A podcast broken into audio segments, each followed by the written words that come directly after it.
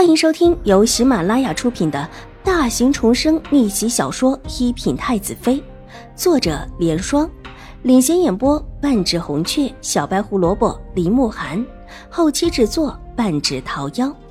喜欢宫斗宅斗的你千万不要错过哟，赶紧订阅吧！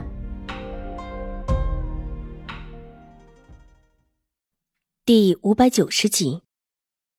进去之后，问清楚狄氏事件的前前后后，老夫人忍不住眼眶也红了起来。啊，冤孽，冤孽啊！祖母，大姐为什么这么狠心？狄夫人难道真的不是她的亲生母亲吗？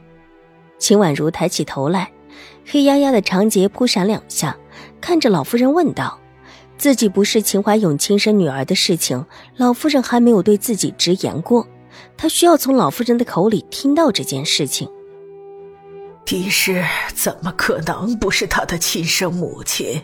如果狄氏不是他的亲生母亲，又怎么会为了他什么事都敢做？老夫人叹了一口气，秦婉如的水眸看着老夫人，那双明媚的大眼睛红了起来，水眸处饱含着泪水。祖母，我的亲生母亲是谁？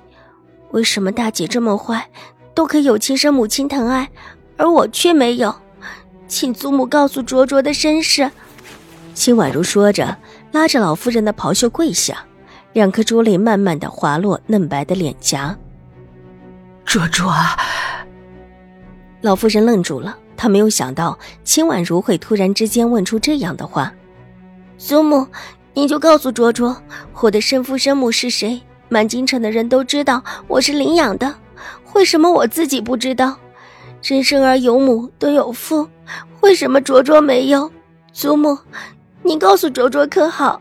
秦婉如西行几步，紧紧靠在老夫人的腿边，头依了上去，眼泪一颗一颗的往下掉，长睫扑闪一下，缓缓闭上，唯有雪嫩的小脸，泪水一颗接着一颗的滑下来。卓卓。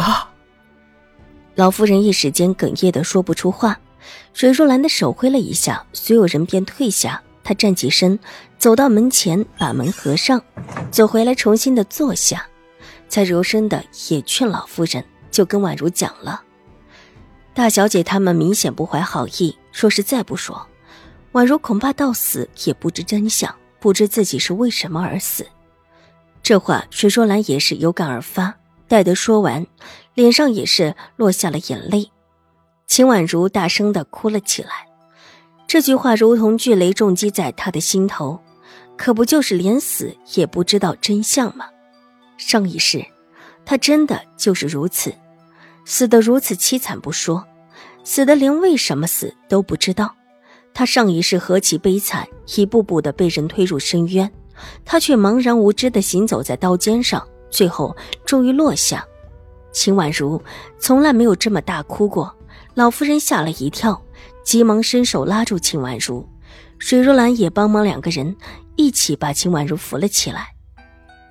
卓卓不哭，祖母对你说了就是，不是祖母不说，是怕你小小年纪经不住，你你。老夫人解释说到这儿，声音也哽咽起来。话语里有了破音，一时间连话也说不下去了。祖母，您说卓卓不怪你。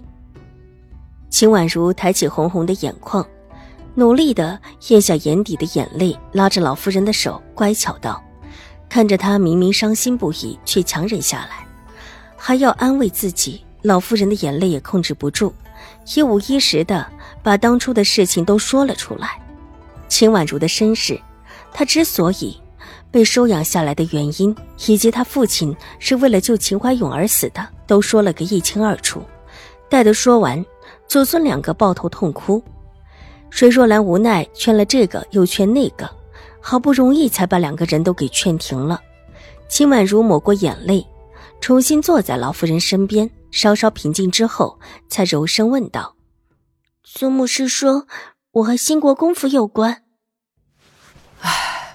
应当是与兴国公府的前世子有关。